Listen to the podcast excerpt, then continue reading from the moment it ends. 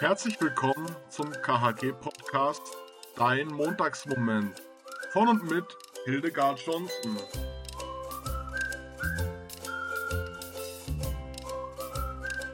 Hier ist er wieder. Dies ist dein Montagsmoment. Und heute ist Pfingstmontag.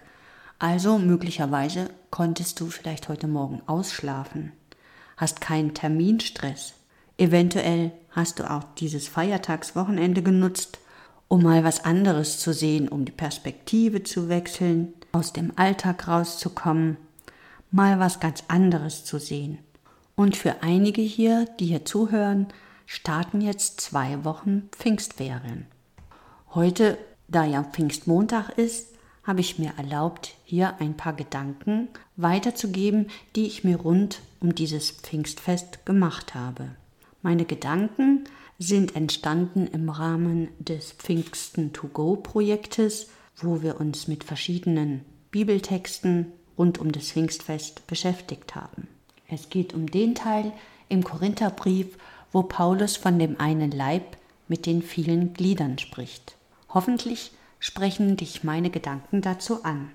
Denn die zentrale Botschaft dazu lautet, wir gehören alle zusammen, wir sind eins. Und doch sind wir alle sehr verschieden und genau deshalb auch sehr wertvoll. In dem Korintherbrief heißt es wie folgt. Denn wie der Leib einer ist, doch viele Glieder hat, alle Glieder des Leibes aber, obgleich es viele sind, einen einzigen Leib bilden, so ist es auch mit Christus. Durch den einen Geist wurden wir in der Taufe alle in einen einzigen Leib aufgenommen, Juden und Griechen, Sklaven und Freie, und alle wurden wir mit dem einen Geist getränkt. So heißt es in dem Korintherbrief. Und jetzt sei gespannt, welche Gedanken mir dazu eingefallen sind. Lesung aus dem Brief des Apostels Paulus an die Korinther. Der eine Leib und die vielen Glieder. Denn wie der Leib einer ist, doch viele Glieder hat, alle Glieder des Leibes aber, obgleich es viele sind, einen einzigen Leib bilden, so ist es auch mit Christus. Durch den einen Geist wurden wir in der Taufe alle in einen einzigen Leib aufgenommen, Juden und Griechen, Sklaven und Freie und alle wurden wir mit dem einen Geist getränkt. Auch der Leib besteht nicht nur aus einem Glied, sondern aus vielen Gliedern. Wenn der Fuß sagt, ich bin keine Hand, ich gehöre nicht zum Leib, so gehört er doch zum Leib. Und wenn das Ohr sagt, ich bin kein Auge, ich gehöre nicht zum Leib, so gehört er doch zum Leib. Wenn der ganze Leib nur Auge wäre, wo bliebe dann das Gehör? Wenn er nur Gehör wäre, wo bliebe dann der Geruchssinn? Nun aber hat Gott jedes einzelne Glied so in den Leib eingefügt, wie es seiner Absicht entsprach. Wären alle zusammen nur ein Glied, wo bleibe dann der Leib? So aber gibt es viele Glieder und doch nur einen Leib. Das Auge kann nicht zur Hand sagen, ich brauche dich nicht. Der Kopf wiederum kann nicht zu den Füßen sagen, ich brauche euch nicht. Im Gegenteil. Gerade die schwächer erscheinenden Glieder des Leibes sind unentbehrlich. Denen, die wir für weniger edel ansehen, erweisen wir umso mehr Ehre und unseren weniger anständigen Gliedern begegnen wir mit umso mehr Anstand während die Anständigen das nicht nötig haben. Gott aber hat den Leib so zusammengefügt, dass er dem benachteiligten Glied umso mehr Ehre zukommen ließ, damit im Leib kein Zwiespalt entstehe, sondern alle Glieder einträchtig füreinander sorgen. Wenn darum ein Glied leidet, leiden alle Glieder mit. Wenn ein Glied geehrt wird, freuen sich alle Glieder mit. Ihr aber seid der Leib Christi, und jeder Einzelne ist ein Glied an ihm. So hat Gott in der Kirche die einen erstens als Apostel eingesetzt, zweitens als Propheten, drittens als Lehrer.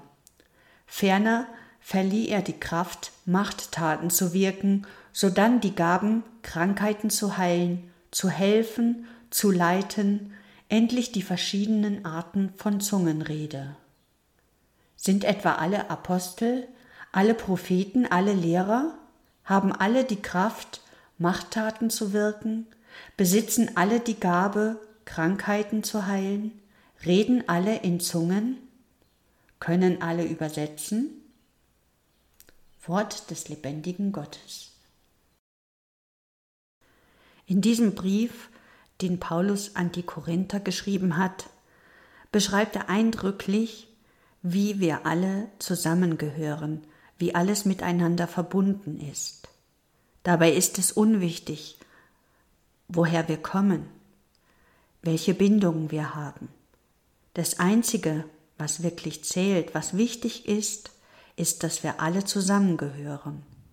Und nur im Zusammenspiel mit jeder und jedem von uns macht das große Ganze Sinn. Du bist ein wichtiger Teil dieses großen Ganzen. Du bist gemeint mit allem, was du mitbringst, was du kannst und auch was du nicht kannst. Denn wenn wir alle im Zusammenspiel mit den anderen uns aufeinander verlassen können, ergänzen wir uns sogar gegenseitig. Wir sind, wie Paulus es beschreibt, ein Körper, wo jede kleinste Zelle eine wichtige Funktion hat und unersetzlich ist. Und wenn ich jetzt an die Pfingstereignisse damals in Jerusalem denke, wie der Heilige Geist die Jünger befähigte, in allen Sprachen zu reden, so dass die Menschen, die dort vor Ort waren, sie jeweils ganz genau in ihrer eigenen Sprache verstehen konnte. Dann ist auch dies ein Zeichen dafür, wie unglaublich wichtig jede und jeder Einzelne für Gott ist. Du bist gemeint. Du genauso wie du bist. Deshalb gehen die Jünger auf diese ganzen Menschen zu. Und sie können sofort deren Sprache sprechen. Die Menschen verstehen sie.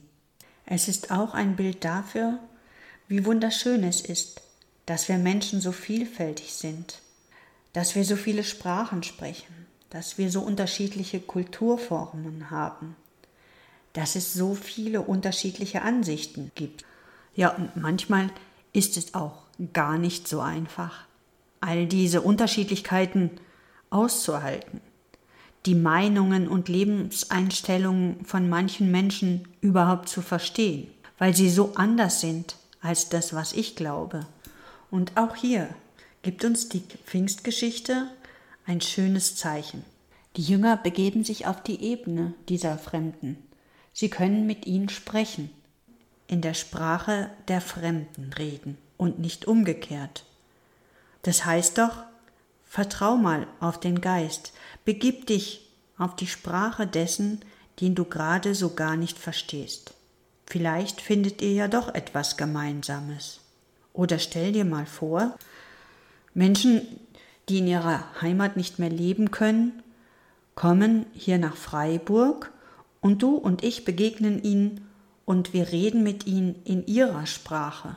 Was wäre das für ein starkes Zeichen? Was wäre das für ein Willkommensgruß? Wir sind so viele verschiedene Menschen. Jede und jeder ist wertvoll akzeptieren wir uns doch, wie wir sind, und erfreuen wir uns doch an dieser Erde mit der unfassbaren Vielfalt in der Natur wie unter uns Menschen. Wir leben auf dieser einen Welt, auf diesem Planeten Erde.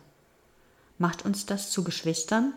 Wir Christen glauben an den einen Gott, was uns zu Schwestern und Brüdern macht und zu einer Verbundenheit führt wie in einer Familie, in der jede und jeder unterschiedlich ist und doch dazugehört.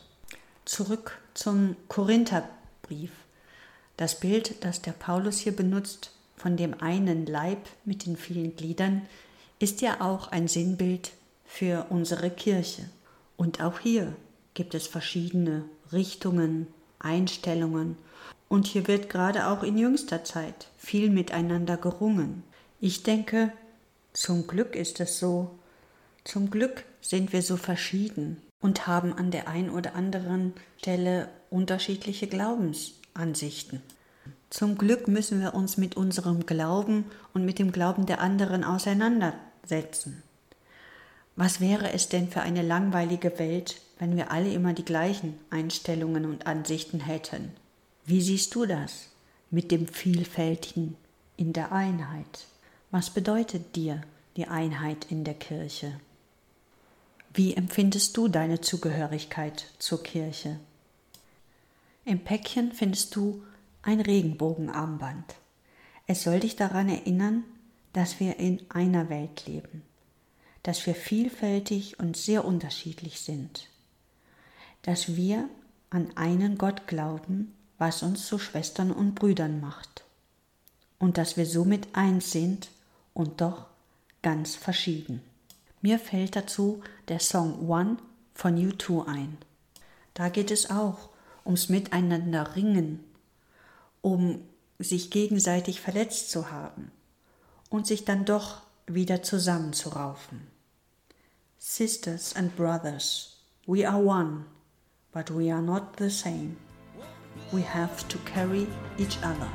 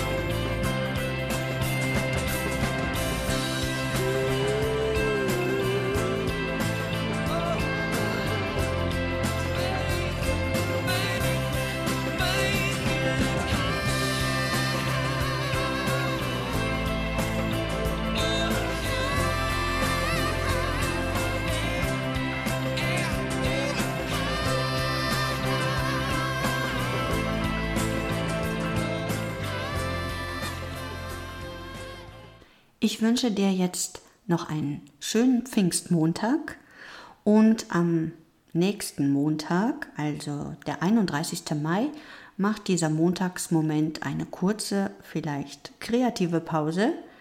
Am 7. Juni geht es dann wieder frisch inspiriert weiter.